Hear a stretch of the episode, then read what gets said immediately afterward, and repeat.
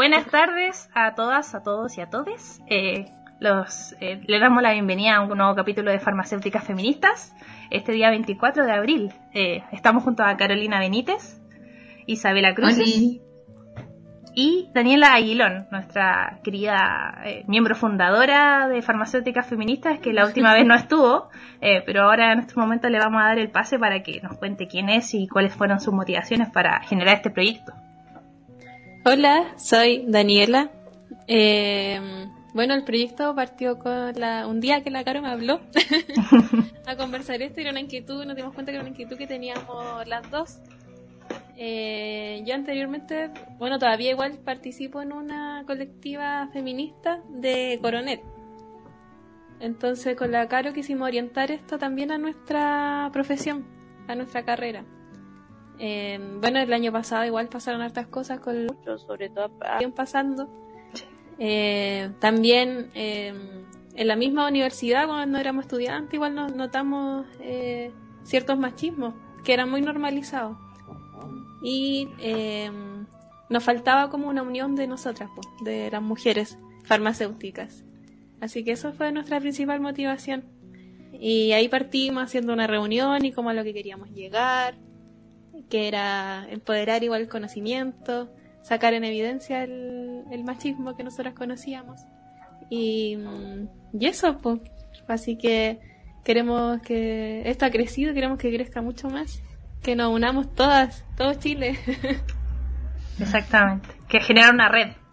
Sí, una red de apoyo igual, eh, soporte entre nosotras y mm, también entregar conocimiento a, la gente. Queremos hacer más cercana también la profesión porque em, hemos estado como más alejados eh, nosotras siempre, nosotros, todas las, farmacéuticas y... Mm, y queremos llegar a las personas.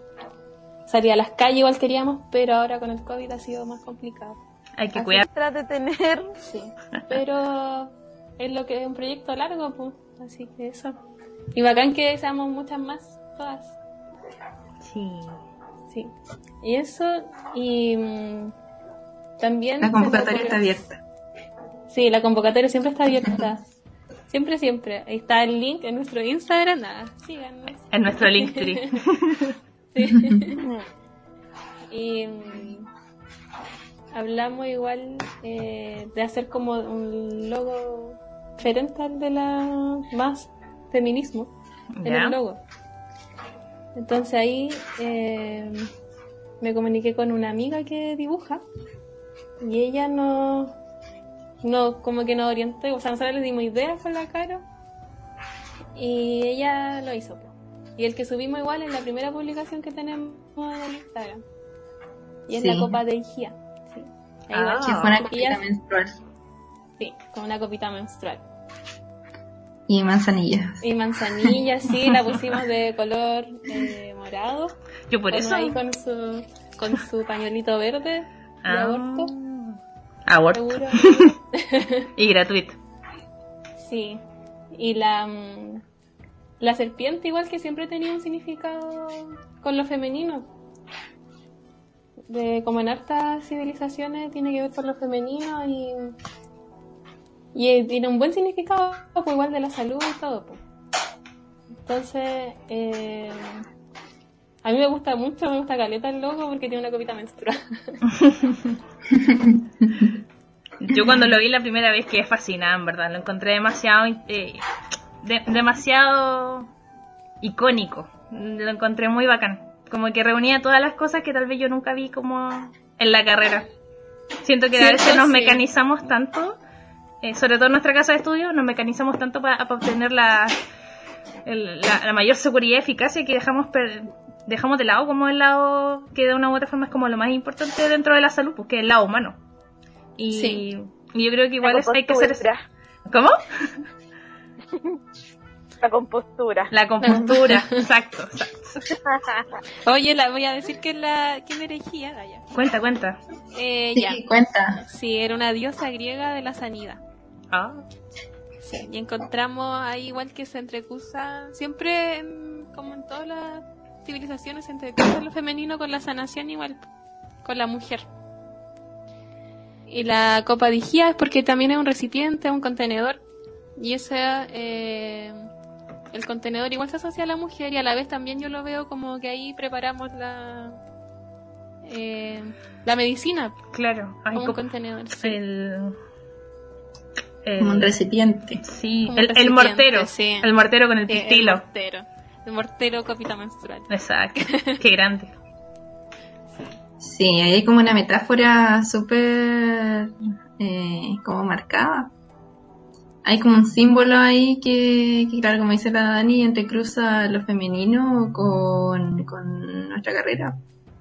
Igual es bonito verlo de esa forma. Claro, que la copa que recibe de una u otra forma, como todo el tema del endometrio, que al final el endometrio es donde se implanta eh, el óvulo. y después nace la vida, eh, podría ser como el mortero, También. donde también ocurre una ocurre la digamos la concepción del fármaco, eh, con que igual da vida, prolonga la vida en caso de una persona que está enferma, entonces igual eso es como súper simbólico y me encanta en verdad el logo. Un, un Sí. gran saludo a tu amiga que hizo el logo. Eh, la queremos mucho. La vamos a invitar. sí. y, y aquí siempre agradecida de chiquillas por haber ¿Qué generado- pasa en invitado? Gracias chiquillas por generar la igual vez encontré igual que la serpiente siempre igual ha tenido una naturaleza cíclica. Entonces la mujer es igual, pues. Claro, Tiene una naturaleza cíclica. exactamente. Sí, así que Estamos nuestro logo. furiosas. Sí, Ajaja. curiosas. Sí, exactamente. Bueno, vamos a empezar a hablar un poquito de los temas que vamos a, a tratar un poquito. Y creo que igual es importante hablar un poquito de, de las efemérides, porque, bueno, tal vez nuestros radio escuchas, nuestros podcast, nuestros podcast, podcast escuchadores, no sé cómo se dice, eh, van a escuchar esto mañana o pasado o, o en cualquier otro momento. Pero estamos grabando. Podcast, no. Exacto. estamos eh, grabando esto el 24 de abril, eh, donde tenemos distintas efemérides. Por ejemplo, eh, los griegos entran a Troya en el caballo de Troya, eh, entierran los restos de Miguel de Cervantes, e incluso España reconoce a la ex colonia chilena como eh, lugar independiente. Lo que no ocurre hoy día, como estaba eh, ya hablándose en la semana en TikTok, era que el día era el día de la violación. Y más que nada, creo que igual es importante, eh, eh, considerando que es un tema que atañe lamentablemente a- en gran porcentaje a, más mujeres que a hombres. Digo, no, no quiero invisibilizar el hecho de que hay hombres que también son violados, pero lamentablemente las cifras dicen que a las que más violan son a las mujeres. Eh, hay que tener súper en cuenta que lamentablemente gracias a la globalización eh, siempre han ocurrido como estos tipos de cadenas que asustan a la gente y toda la cuestión. Eh, El tema de la- del Día de la Violación viene como el 2008, eh, en de estos distintos tipos de grupos, eh, desde que existe Internet. Como que el, siempre el atemorizar, el aterrorizar a, a las mujeres en algo tan personal como es la sexualidad y que eh, desde siglos las mujeres hemos sido atormentadas con respecto a eso, es una cuestión eh, vil, eh, dañina y creo que tenemos que hacer todos los esfuerzos como para educar para decir que el 24 de abril no es el día de la violación, eh, que las viola eh, que este tipo de publicaciones lo único que hace es como generar una psicosis y segundo que eh, desvían la realidad porque por distintos distintos papers distintos estudios dicen que el 80% de las violaciones ocurren en entornos de confianza entornos familiares. No ocurren tantas violaciones eh, por personas X que llegan y te violan. Lamentablemente, a la mayo- gran mayoría de personas que son abusadas, violadas, eh, ocurren en entornos familiares, ocurren, eh, según eh, los estudios que estuve viendo, en las mañanas, ocurren en, en, en, en edades vulnerables de 0 a 13 años. Igual estaba revisando otros papers y igual es cuático porque, por ejemplo, en España, donde, el- donde hay más eh, como violaciones, es en los, digamos, entre los 13 y los 16. Mientras que acá en Chile es de los 0 a los 13 años. Entonces ahí hay una, hay una wea tremenda que, que la verdad me cuesta mucho expresar porque es indignante. Sí, y esta igual, esta publicación da rabia porque como nos intimidan, pues nos siguen intimidando siempre. Con esta publicación que igual generó miedo. Eh, y existen esos grupos de personas que, que nos amenazan constantemente. Sí, pues es verdad que también ho- hombres también son vulnerados, pues, pero la mayoría eh, somos las mujeres las que hemos sido, la historia, dañadas, eh, abusadas, violadas, puestas como trofeo de, de algo. Entonces sí hay que revertir esa... A mí igual me hablaron pues, por esa publicación, porque amigas igual tenían miedo como que no iban a salir prácticamente ese día. Eh, hoy día. Sí. Entonces no, pues hay que como sacar en evidencia esto para que no lo sigan haciendo. Claro. Si nos educan tanto con respecto a de cuidar la sexualidad, la virginidad y todo eso, y obviamente hay mujeres que la destruyen cuando las violan, pues hay mujeres que se suicidan cuando las violan, entonces eh, es un tema tremendo, horrible. Eh, tanto para mujeres como hombres, pero lamentablemente las cifras están... Eh, hablan de que las más vulneradas somos las mujeres porque ahí hay un tema de, de fuerza, tema de, de sumisión, tema muchos temas, y que es horrible, que es tremendo, y por eso mismo creo que era importante como que educáramos con respecto a eso hoy día para, eh, más que nada porque es un tema actual y hay que empezar a informar también con respecto a esas cosas, porque las redes sociales eh, son ayudan porque generan redes de apoyo, pero también hay que tener cuidado para, para no estar eh, haciendo daño Imagínate una persona que, que, ha pasado por eso y, tenga más miedo porque hoy día supuestamente, según las personas X, iban a salir incels a violar. Porque de hombres, no, son incels. Sí, y sonó como La Purga, no sé si han visto esa película. Mm, me, han hablado de ella, pero no la he visto. Como que me dan miedo esa película. Sí. Eh, ya, la película se trata de, un día que sale la, la gente, pues así como a asesinar, a violar y todo, y no hay ley. Entonces, como que la amenaza sonó así como esa película. Y de rabia, pues, y todas las mujeres hemos sufrido algún abuso. Sí. Y, y es muy real que pasa en las familias, pues, las amistades de los papás y todo. Ahora uno habla más del tema, pero antes no se hablaba. Exacto. Se normalizaba, igual. Tenía como que pasar algo muy, muy para que la te tomaran en cuenta a las mujeres. Sí, yo creo que la violación eh, es un es un tema o, más que nada un concepto súper normalizado dentro de eh, las relaciones heteronormadas. ¿A qué me refiero eso? De que violación es simplemente el acto de eh, forzar a una persona a tener una relación sexual estés tú con tu, con tu pareja de años, tu esposa, tu esposo, y te forjan a, tener el acto sexual, ya es una violación. Pues. Independiente del grado o, o, del vínculo que tengas con el agresor, ella el acto eh, forzoso de tener eso. Entonces hemos estado normalizando mucho, sobre todo a las personas que somos heteros, hemos estado normalizando varias eh, concepto muy, muy violento a nivel de género. Sí. ¿Cómo es? Eh, es como esto. Entonces es, eh, eh, es em, un camino largo de, de, darse cuenta de normalización o actos de normalización dentro de, del, de lo que conlleva las relaciones sexuales. Violación, abuso.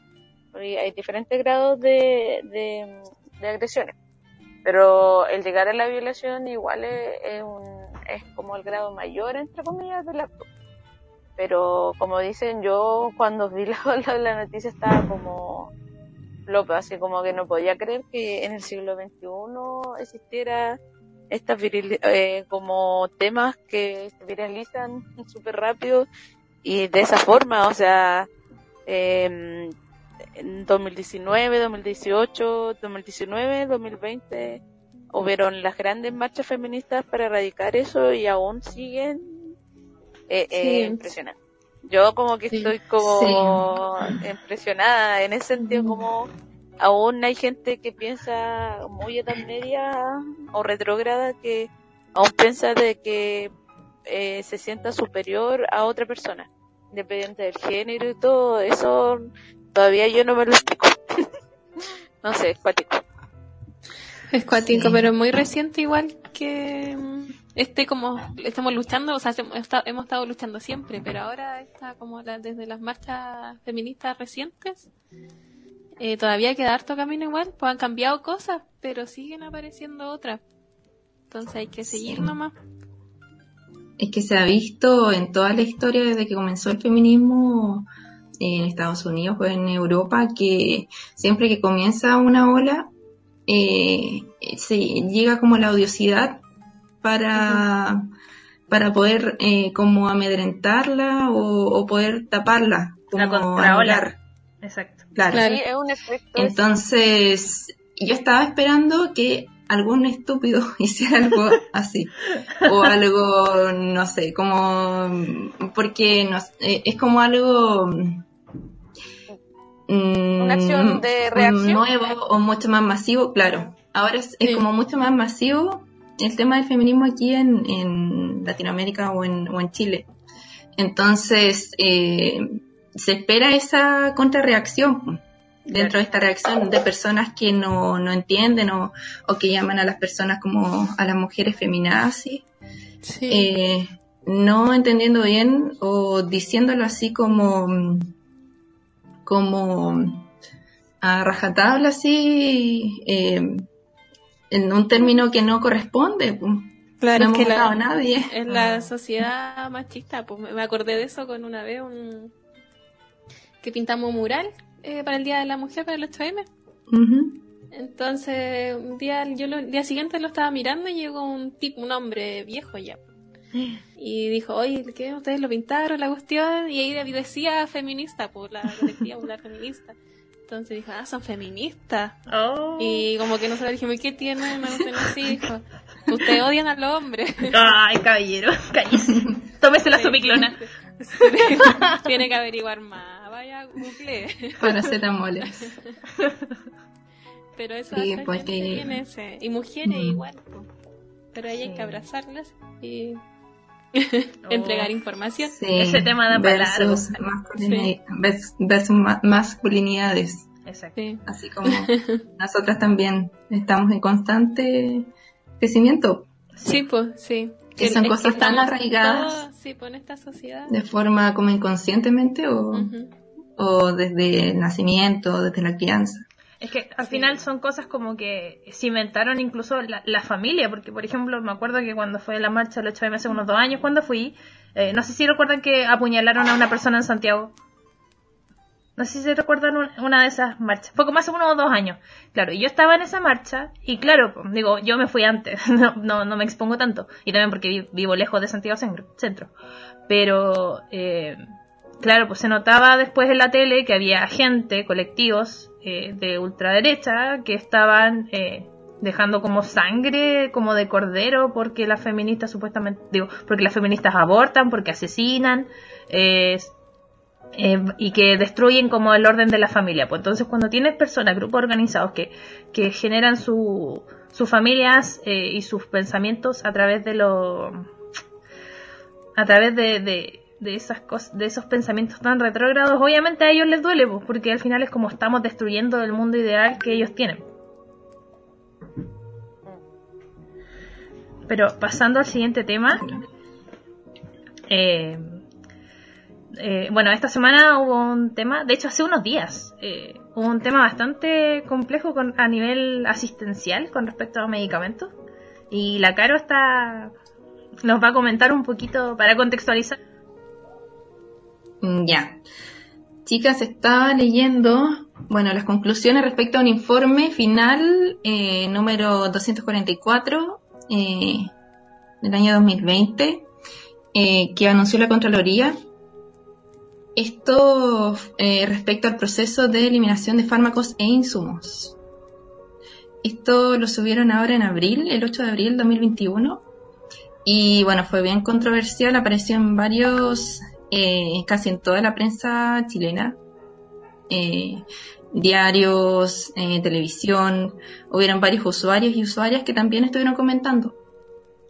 y bueno, para contextualizar, las conclusiones del informe a grandes rasgos es que conforme a la información proporcionada por 24 direcciones de servicios de salud y 183 centros hospitalarios durante el periodo comprendido entre el 1 de enero del 2017 y el 31 de diciembre del 2018 fueron eliminados 35.159.775 unidades físicas de medicamentos por un valor total de 4.464 mil millones 73 mil 70 pesos. Creo que lo dije bien. Sí, lo dijiste bien, pero tenía la risa como guardada. Ya. El 96,39% de dicho monto fue a causa del vencimiento de los mismos, lo que advierte la falta de controles periódicos de los inventarios. Y eh, bueno, aquí es muy largo el informe, eh, pero principalmente eh, decían que esa era la falencia. El tema de los inventarios, esto también demostraba las deficiencias y debilidades en cuanto al almacenamiento de los mismos y también el registro de los ingresos y de las y, de los egresos que de los medicamentos en las bodegas. Complejo. Sí, hay mucho desorden, mucho eh, falta control eh, de calidad y todo la... Eh, esas cosas como que tienen igual, lo, tenemos en nuestro trabajo igual, pues, registrar, observar cómo están los vencimientos. O sea, Como que sí, está po. muy a la deriva eso. Se han pasado muchas cosas este último tiempo. Mm, o sea, yo tengo una teoría de. Eh, yo creo que el, la, el sobretrabajo o sobre metas en general que no han puesto o que ponen a un químico farmacéutico son altas.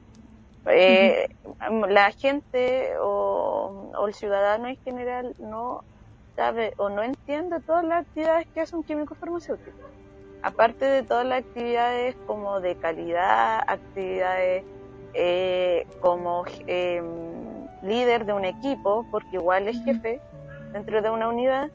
Aparte de eso, todo eso tiene que ser todo lo administrativo, eh, que significa resolver problemas cotidianos, ya sea con recetas, problemáticas de alguna, no sé, dependiendo del área, alguna cirugía, de- eh, algún, una problemática con un paciente con un fármaco, y aparte de eso, eh, ver todo lo que conlleva a eh, almacenamiento de fármacos.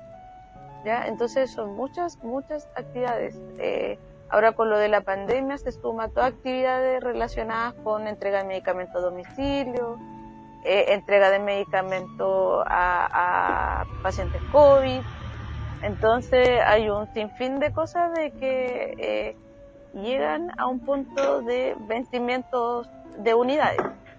Pero estos vencimientos son a nivel macro, por lo que yo leí y entendí, ¿cierto? Son vencimientos desde, desde, desde el abastecimiento central chileno, ¿cierto?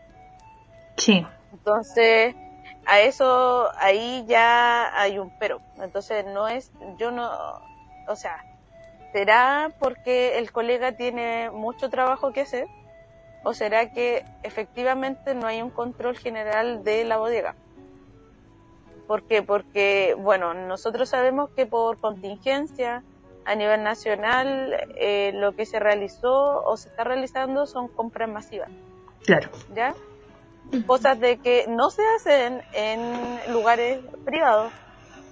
Eh, por ejemplo, en clínica no se hacen compras masivas, se hacen compras semanales o mensuales, que es completamente Exacto. distinto a, a, al- al salud pública, ¿ya? Eh, el, el comprar masivo tiene costo-beneficio Claro. comprar masivo significa de que sí puedes tener o, no- o tienes menos probabilidad de que tenga un quiebre de stock, pero tienes más probabilidad de que tengas eh, medicamentos que en algún momento tienen baja rotación y tengan entonces más probabilidad de vencimiento, ¿ya? Entonces ahí está el pero. O sea, la lógica, según yo, de la pandemia fue la compra masiva, ¿cierto? Compra ya no de un mes de, de proyección, no anual, sino que proyección anual, pero doble anual. ¿Por qué? Porque la entrega de medicamentos se estaban haciendo doble. Entonces, lo más probable de que hubo una de algunos medicamentos de baja, de baja rotación hubo mal manejo de cálculo. Entonces, ¿eso qué significa? De que obviamente van a haber vencimientos muy altos, porque por ejemplo, un metronidazol, un antibiótico metronidazol o un óvulo eh, sale, tiene menos rotación que un losartán. Claro. Una metformina. Entonces yo creo que fue un mal cálculo. Ahí se, se cayó, se cayó el senabas o el colega que hace y, y- La divina o la divina. Sí, po. ¿Por qué? Porque mm, ahí hay un problema de cálculo y obviamente que nosotros siempre te- tenemos merma. Independiente de que nosotros tengamos el control de toda la unidad, siempre va a haber mermas, porque siempre las patologías van rotando. Las patologías van rotando, hay a veces pues, por temporada, por estaciones, el- no sé. O hay eh, médicos, de repente. o médicos van rotando, entonces dan un medicamento. eh, sí, o sea, se pone de se- moda. se- sí, pues se quiso algo, se quiso hacer algo bueno, de que no es, no querer hacer un quiebre de stock por la pandemia, ¿cierto? Tener siempre una cantidad suficiente, pero no se vio el, el contra de tener eh, el harta cantidad, sino que los vencimientos. Claro. Entonces, eh, yo creo que eso fue, o, o- o lo que yo analicé, que podría haber sido el sobrestock para eh, prevenir el quiebre de stock de medicamentos a nivel nacional. Yo, yo creo, Sí, que- yo- quiero creer eso, no quiero creer que no hubo una distribución. Es que puede ser como ambas cosas. También está el factor. Sí. Sí, dale, dale, Caro. Claro, es que esto, bueno, lo del informe fue del 2017 al 2018, pero lo que dice la ICE igual es verdad, yo creo que ahora igual se va a ver eh, harto medicamento quizás dentro de la merma, Claro. quizás no la misma, quizás no el mismo monto, pero siempre va a haber merma. Sí, po. Por ejemplo, Eso, pero eso compras- 2019 incluye, incluye el estallido social. Pero igual tenemos que saber No, que el estallido del, social... del 2017 al 2018, Ya. sí, sí, fueron dos, dos años. Yo creo que si estaba mal en, en, ese, en esa época que estaban las cosas funcionando medianamente como relojito, eh, nos vamos a quedar de espaldas cuando pase todo este proceso, porque por ejemplo yo que voy siempre a buscar los medicamentos de mi abuela al hospital, claro, pues cuando estuvo más complicada la cosa nos pasaban los medicamentos de tres meses y era como una, me tuve que llevar una caja Sí. literal para la casa. Y también con todo el tema del COVID la gente está más asustada. Me acuerdo que los primeros días, eh, de hecho salió en las noticias en el, en el CESFAM, en un CESFAM de quinta normal, había gente a las 5 de la mañana esperando para poder retirar sus medicamentos. 200, 200 números, y tienen que esperar desde las 5 de la mañana. Entonces, obviamente mucha gente no retiró sus medicamentos. Y no todos los CEFAM tienen la capacidad de venir a dejar los medicamentos a las casas. Solamente lo han hecho como con personas de cuidado, como lo es mi abuelita, que es postrada. Yo igual estuve revisando y conversando con, con compañeros, con colegas, y decían que igual hay un tema con respecto a la infraestructura, que lamentablemente CESFAMs o, o hospitales no tienen realmente como la capacidad para, eh, debido a las compras macro, eh, de tener todos esos medicamentos en las mejores condiciones. Ust- Ustedes que han estado trabajando en, esos lugares, que, desde ese, ¿concuerdan con, ese, con esa opinión? ¿Qué, ¿Qué pueden aportar con respecto a eso? Supongo que en estos establecimientos, bueno, los hospitales, eh, para las personas que no saben, eh, se hace una entrega unitaria, es decir, una entrega diaria de los medicamentos. En cambio, en los CEFAM, como es una atención ambulatoria, es decir, el paciente llega y se va, se vuelve a su casa, eh, se puede llevar sus medicamentos para más tiempo. Entonces, eh, bueno, aquí habla de distintas farmacias eh, dentro de la- del informe, pero es verdad que hay una, una deficiencia dentro de lo que es el almacenamiento y el control que se puede llegar a tener respecto a eso, porque eh, son muchas las cajas, es poco el espacio y sobre todo ahora eh, se ha vuelto como a un tema crítico. Mm, No, sí es complicado. Imagínate que se hacen todos los esfuerzos para que los medicamentos sean lo más seguros y eficaces, pero no sirve de nada si es que no los tienes almacenados en las mejores condiciones. De hecho, es un riesgo que tú se lo le dé un antibiótico a una persona eh, siendo que este medicamento está vencido o cualquier otro tipo de medicamento porque puede perder la potencia, perder la, la eficacia y eso puede desestabilizar a una persona.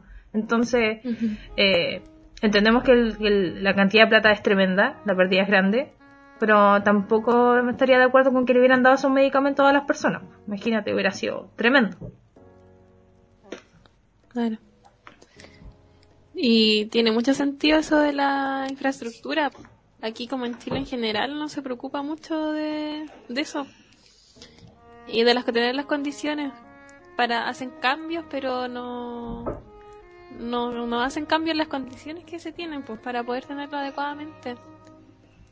Y mm, como decía la Nati, que sería preocupante que se le entregara a las personas eh, medicamentos vencidos o que no están en las condiciones adecuadas. Bueno, como pasó con los anticonceptivos, pero ese es otro tema. Que, Exacto. sí, que no estaban. Es que eh, mm, Isa, dale. yo creo que eh, hay mala información respectivo, diciendo lo mismo respecto a, a las funciones de una farmacia de un farmacéutico o farmacéutico. Aquí llevo porque yo estuve dos años en, en CESFAM Salud Pública y, y eh, desde la autoridad máxima eh, municipal hasta la última persona que trabaja en el CESFAM no sabe realmente cómo funciona un químico farmacéutico Mm, sí, es un no sabe tema. cómo funciona una farmacia. Entonces, si yo postulo a- o, o yo exijo, verdad. Exijo una, una bodega es porque lo necesito. No es porque se quebró la raja, perdón por la boca, Dale nomás. la raja de, de que quiero Con algo bonito porque lo quiero bonito, o sea, es porque hay normativas de que me respaldan de que yo tengo que tener de tal. Exacto. De hecho, es lo que ve la Contraloría. Es lo que ve la Contraloría y lo que yo publican estaba en un lugar que no tenía una bodega, Uh, siglo XXI y no tenía bodega. fue muy duro. No, Entonces llegó la Ceremi y, y al tiro, bueno, llegó cuando me faltaba como una semana para irme, entonces porque yo había pedido el año pasado con unos fondos del fondo de Forfar, de fondo de farmacia, postulé y bueno, con esto de la contingencia, eh, no todos los proyectos o menos proyectos fueron financiados, pero uno de esos proyectos que yo había hecho eh, fue eh, es- el hacer una bodega externa. Buena. Bueno, pero ese proyecto se lo dejé a mi colega, así muy buena onda yo. dejé todo el proyecto para que lo postulara de nuevo. Ay, qué bien. Porque eh, yo creo que eso es, yo creo que es una mala información de eso. De, O falta de eh, información. porque de falta de información de la estructura. la estructura. Eh, De las funciones. Sí, yo, porque, y aparte son 50, 50 y 50. Claro. El 50% es que la gente no sabe y el otro 50% es que el gremio, el colegio de químicos farmacéuticos o el perfil de químico farmacéutico es, es típico perfil bajo, eh, el- eso, o sea, la gente que entraba o generalmente la gente que entra es muy ñoña. O sea, independiente. Es verdad. O sea, hay que, hay que decirlo. Sí, somos Sí, como, no, sí es verdad. somos como Entonces- gases. Somos como gases. Sí. Nos amoldamos al envase que nos contiene.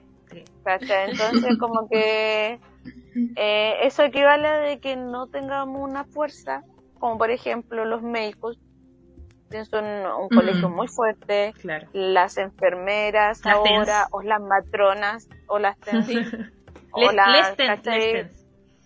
Entonces los gremios fortalecen o hacen fortalecer el respeto de estas profesiones. Claro. Cosa que el farma- los farmacéuticos de a poco ha salido la colega y presidenta. O también los químicos no son de reunirse, sino que son muy individualistas. Como que eh, Sí. le da mie- miedo el, el, el, el juntarse porque sienten que el, o, o siempre han sido formados o, o formados desde su escuela universitaria el competir, el que tú tienes que ser mejor que el otro. Entonces, eso hace de que no visualicemos también lo- la carrera. Y eso Claro. hace de que eh, el gobierno, me imagínate, desde el ministerio, no se dé eh, eh, eh, una visualización de la carrera, menos se va a ver una visualización de que se necesita químico, o sea, del 2016-17 con el fondo de farmacia eh, se puede obtener dos químicos por CESFAM, por eh, centro Ujú. asistencial. Cosa que deberían haber tres o cuatro para cumplir más la función. Claro. Yo creo que son una seguidilla de cosas que Claro. hacen de que hayan no sé cuántos miles y miles y millones de, de pesos votados en medicamentos de vención. Claro, Claro, porque Sí. falta de profesionales que Por falta estén de a cargo. profesionales, exacto, falta de químicos farmacéuticos, En falta bodega, porque en de- bodega en de abastecimiento bodega. a veces no hay. falta Ujú. gestión. Sí. Entonces, son unas seguidillas de eso, o sea, no es que, ah, ya, que son flojos todos, es que no, no es de flojera, sino que eh, los tiempos no alcanzan. Los tiempos Sí. no alcanzan, no está el número de profesionales. Es que eso, etcétera. más profesionales, más eh, gente, y de hecho tratan como de siempre tener como lo mínimo, como dice la Isa, del 2016, 2017, 2, y en la mm, farmacia igual, eh, privada, ahora ya obligatorio un químico, pero hace un tiempo no, Es que no había algún- Sí, po. Entonces, como que siempre tratan lo mínimo, y por eso pasan estas cosas igual, pues. Falta más eh, profesionales en car- a cargo, porque son muchas, muchas funciones que tenemos. Es que a veces se, se Sí. enfrascan tanto en el tema del costo-efectividad que al final como que no terminan proyectando, porque al final, eh, bueno, hace poquito estoy con el ramo de gestión y dentro de las cosas que se mencionan es que, es que claro, eh, hay, eh, hay menos pérdidas en la gestión asistencial cuando hay un farmacéutico encargándose de las prescripciones, de la entrada de los medicamentos y de todas esas cosas, porque al fin y al cabo es un ahorro a largo plazo. Digo, tendríamos más ahorro a largo plazo en el sistema si hubiera más farmacéuticos realmente haciendo, eh, digo, hubiera, hubiera más farmacéuticos trabajando en equipo y haciendo que las cosas funcionaran un poquito mejor con respecto a los medicamentos y que estuviera la infraestructura y también un, un trabajo más mancomunado en el equipo de salud. Sí, al final es como eso. eh, al final todos estos problemas que tenemos eh, tienen que ver netamente, son, son eh, problemas multifactoriales que de a poquito, gracias a la masividad de las noticias y todo eso, nos vamos dando cuenta y, y teniendo estos, espacios de conversación podemos empezar a, pensar qué tenemos que hacer como gremio, qué tenemos que mejorar, cómo hacemos que el medicamento llegue a tiempo al, paciente y que no se, se pierda esta cantidad de plata eh, innombrable, porque pues, es hasta difícil decir la cantidad de plata que se está perdiendo. Bueno, O sea, tú, tú dijiste eh, una clave eh, a largo plazo, cosa que a veces a la, a la sociedad le asusta eso, porque vivimos en una sociedad súper eh, full rápida, inmediata. que todo queremos muy rápido, inmediata. Pero hay cosas, ah, sobre todo políticas públicas, que son a largo plazo. O sea, tú no puedes hacer ahora la política así como ya. Tenemos, eh, por este problema de abastecimiento, vamos a hacer eh, prevención de eh, vencimiento a nivel nacional. Con ello, eh, haremos un fondo para un TENS encargado o un químico farmacéutico más por cada centro, solamente para lo que es abastecimiento. Pero eso, ¿a qué equivale? A que va a haber un decreto, de ese decreto eh, vamos a ver si la municipalidad quiere contratar a alguien, esto lleva años, de que hay un funcionamiento, de que todos tengan una bodega. Entonces, es muchas, muchas cosas que hay que hacer para llegar a, a, la respuesta de, de la intervención de salud pública que vamos. Entonces, eh, es complejo la situación. Al menos ahora tenemos, mm, hay más transparencia o todas las personas o todas las personas de la sociedad comunes y corrientes podemos o tenemos la accesibilidad de poder tener esta información. Años antes no, pues nosotros en general o las personas en general no tenían acceso a información como esta. ¿cachai? Entonces tampoco, si no hay acceso a esta información, tampoco hay eh, presión social de que se arreglen las cosas. Claro. Porque ¿para qué estamos si Claro. todos nos dimos cuenta con el estallido social de que las soluciones se van con presión social? O sea, si esto no hubiese salido a la luz, nadie hubiese pescado, nadie se hubiese dado el debate de que sí se necesita fiscalización o que sí se necesita mayor número de profesionales para abastecimiento. Sí. Bueno, de hecho hay también otro tema importante, el tema de la eliminación del medicamento, porque hay hartos medicamentos, eh, pues, sobre todo acá en Chile, eh, que quedan en las casas y que muchas personas no saben cómo eliminarlos. no hay un punto donde poder llevar los medicamentos caducados o vencidos o que ya no, no se utilizan. Claro. Por ejemplo, en España tienen un, uno de estos que se llaman puntos SIGRE, en los que en cada farmacia como privada comunitaria y ahí pueden llevar sus medicamentos caducados eh, o vencidos o que no necesiten y ahí los van eh, reutilizando pues. algunos sirven como combustible para instalaciones industriales otros eh, con los envases primarios, es decir, la cajita, también la pueden reutilizar como para hacer, eh, no sé, cosas. Para reutilizarlas. Claro, un reciclado. Entonces, eh, estamos como años luz de eso. Yo había visto hace unos días en Twitter una cosa que se llama Drug Destroyer, que lo encuentro demasiado seco. Es, es como un bidón donde se colocan todas las drogas vencidas y claro, después lo retiran y, y como que hacen lo que tengan que hacer. Y claro, hay como, como que hay un link directo a, a, preguntarle al farmacéutico qué hacer y todas esas cosas y también como ejemplos gratis. Lo encontré demasiado chori.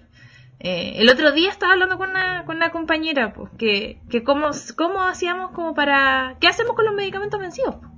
Digo, yo en lo personal lo que hago es que me gusta mucho tenerlos en frasquito. Yo lo que, el tiempo que, que mi tata estuvo enfermo, yo, yo revisaba los medicamentos vencidos y todos los agarraba y los metía en frasquitos y le ponía frases motivacionales. Digo, por ahí creo que eras tú, Caro, la que hacía como cuadros con, con pastillas, ¿o no? Sí, hubo un tiempo que estuve... Sí, lo encontré demasiado maravilloso. Eh. Chiquilla talentosa. Sí, que estuve haciéndolo. Pero finalmente no, no continué por el COVID y por falta de tiempo. Sí, pues sí, se entiende completamente. Pero la cosa es que deberíamos, deberíamos hacer un pequeño manual de cómo eliminar medicamentos, chiquillas. Yo creo que Sí. deberíamos, deberíamos, eh, vamos, vamos a buscar la información y, y le vamos a traer esa información a, a todos para que puedan desechar sus medicamentos de forma segura. Porque tirarlos al baño no es muy buena opción. Hay no, llega medicamentos al mar. Llega al mar, digo, Sí. para que para que sepan, lo- los anticonceptivos prácticamente pasan inalterados por el cuerpo y eso genera muchas mutaciones en los peces. Así que, digo, para que lo sepan. Imagínense medicamentos vencidos que tienen un nivel de potencia no la adecuada como para hacer su pega, pero que sí están yendo a la- a la- al agua y al mar y eso es tremendamente dañino. Así que yo creo que ahí vamos a buscar la solución para, para ayudar a, a todos eh, de la correcta eliminación eh, de los fármacos. Sí, aquí en Chile nos falta harto porque eh, falta harta información para la comunidad, todo. Yo incluso antes de estudiar farmacia tampoco yo no tenía idea de nada de esto, porque no es un tema que, que se informa acá, pues que se entregue a la gente común, a todos. pues. Y claro, en Ujú. otros países están más avanzados, en Europa tienen más conciencia igual. Nuestra profesión acá está como muy invisible, como Sí. que fuera invisible y no fuera importante y es muy importante. Sí, aquí estamos. Sí, Ah, aquí está. A Lo de la eliminación, igual yo la otra vez, esa vez, igual le quería dar a la cara unos, unos medicamentos que estaban en mi casa. Pero que después no, sí, le había hablado para... no. Podríamos- Hacer mensajes motivacionales como la Vamos a, a sortear un cuadro de la Caro en un siguiente capítulo. Porque sí, recuerden chicos, en unas horas más vamos a decir quién ganó eh, los libros que estábamos sorteando. ¿Cuáles eran los libros, chiquillos? O quizás ya lo sepan ya porque esto quizás Ah, sí, de hecho, estamos, en el- estamos hablando desde el Sí. pasado futuro. Esto, sí, se creó como un espacio-tiempo. Claro, en la- hay una línea, estamos en la línea temporal donde todavía no sabemos quién ganó. Digo, nosotras, pero ustedes puede que estén en la otra línea sí. temporal. Están en el futuro. Exactamente, in the future. Sí. No, y de respecto a, lo- a los medicamentos, igual que, que sí, porque igual esa es una de nuestras labores y misiones de, de este grupo, de informar, de sacar esta información y hacer así publicaciones, pequeñas cápsulas, eh, como por ejemplo la eliminación de los medicamentos, porque es súper importante. Sería igual, yo lo pegaría igual en la calle, saldría Sí. a pegarlo. Cuando vais camino a la farmacia, un cartelito ahí. Yo sabía, eh, Sí, tenemos que hacer. Sí, sí, porque igual se puede, podríamos hacer esas Sí. cositas. yo Con el sabía permiso que, de dos horas. claro, Sí. Horas full. yo sabía que por ejemplo eh, los los, los magistrales, los, ta- los tarritos de magistrales, sí, se reciclan y como que uno puede ir a la farmacia y, y como que después los mandan a otros lados. Por lo menos eso eso existe, creo que por Cruz Verde. Así que ahí, ahí les dejo el dato. Lo otro igual que eh, yo igual le he visto a gente que vaya al CESPAM, eh, creo que la cara igual me mencionó eso esa vez que le hablé, que ir al CESPAM a devolver los medicamentos Ya. cuando ya, eh, ya no se utilizan. Pero eh, me he enterado que igual hay CESPAM que no... Que, o sea, que puede que no te lo reciban. Entonces, Sí, Claro. hay spam que no reciben, Sí. porque también es un gasto eh, eliminarlos. Es decir, la, como la empresa que pasa a retirar los medicamentos Ya. también cobran por, elimi- por medicamento, como por kilo de medicamento desechado, Claro. porque tienen que hacer un trabajo con ellos, pues, tienen que Mm, incinerarlos y, y todo ese proceso. Ah, pero se pueden incinerar, no digo, obviamente bajo condiciones controladas. Claro, sí. Interesante. Sí, creo que gente lo, lo hace igual. Cuando, o sea, no hay que tirarlos porque ahí es donde llega al, al ambiente. Son químicos, pues interaccionan con, con, la, con la biosfera, con, con todas las cosas de la tierra, los, bichitos, los, eh, los parásitos, todas esas cosas terminan rompiendo ciclo- ciclos biológicos si es que estamos ahí metiendo un, un paracetamol. O cualquier cosa. Sí. ¿Tenemos Antes- otros? ¿Tenemos otros? Otros Sí, otro puede ser que en el próximo podcast vamos a hablar de plantitas. Sí, como nos Oye, comentaron. sí, Sí. Te faltó una efeméride de hoy. ¿Qué otra efeméride? Eh, hace dos años eh, defendí mi tesis. ¡Oh! Ah. No, Sí, felicidades. Oh, efemérides. Así que esto es Un especial de con la otra semana. Ya, no, sí, pues sí, sí, sí. Sí, porque tema- Sí. sí. una, una... Para la, en especial para la, para, para la auditora que, que, que quiere que hablemos de plantas, ahí vamos, vamos a hacer un especial de plantas. Y ahí no- puedo comentar. sí. Voy a comentar porque hoy me acordé y justo fue como, hoy sí, hace dos años eh, defendí lo que hablé e investigué del- de la fucsia magallanes. Maravilloso, ¿no? Qué genial. Poderosa Ya. fucsia. Ya pues chiquillas, muchas gracias por participar esta semana. Un abrazo grande, un abrazo grande a todas las personas que nos escucharon en la semana pasada. La verdad, 51 personas, eh, la- las abrazamos mucho. Eh, y esperamos que siga- eh, seguir acompañándolos eh, con noticias farmacéuticas, no farmacéuticas, feministas y efemérides. Porque, bueno, también hoy día, hace dos años hubo un terremoto y también nació Roxana Miranda. Así que hay, hay hartas cosas que comentar. Pero bueno, Miscelánea. Sí. pero no es el día de la violación. Salgan con, digo, salgan ningún otro día. Exacto. Salgan solamente si es necesario, cuídense mucho, no sobrecarguen a la red asistencial, no vayan a carretes clandestinos, no se casen ahora. Respete para que lo respeten. Exacto. eh, y eso, cuídense mucho, un abrazo grande, nos vemos. Chao. Nos vemos. Chao. O nos, nos escuchamos. Nos escuchamos, pucha, nos escuchamos. Es que nosotros no estamos viendo, pero bueno, nos escuchamos, chiquilles.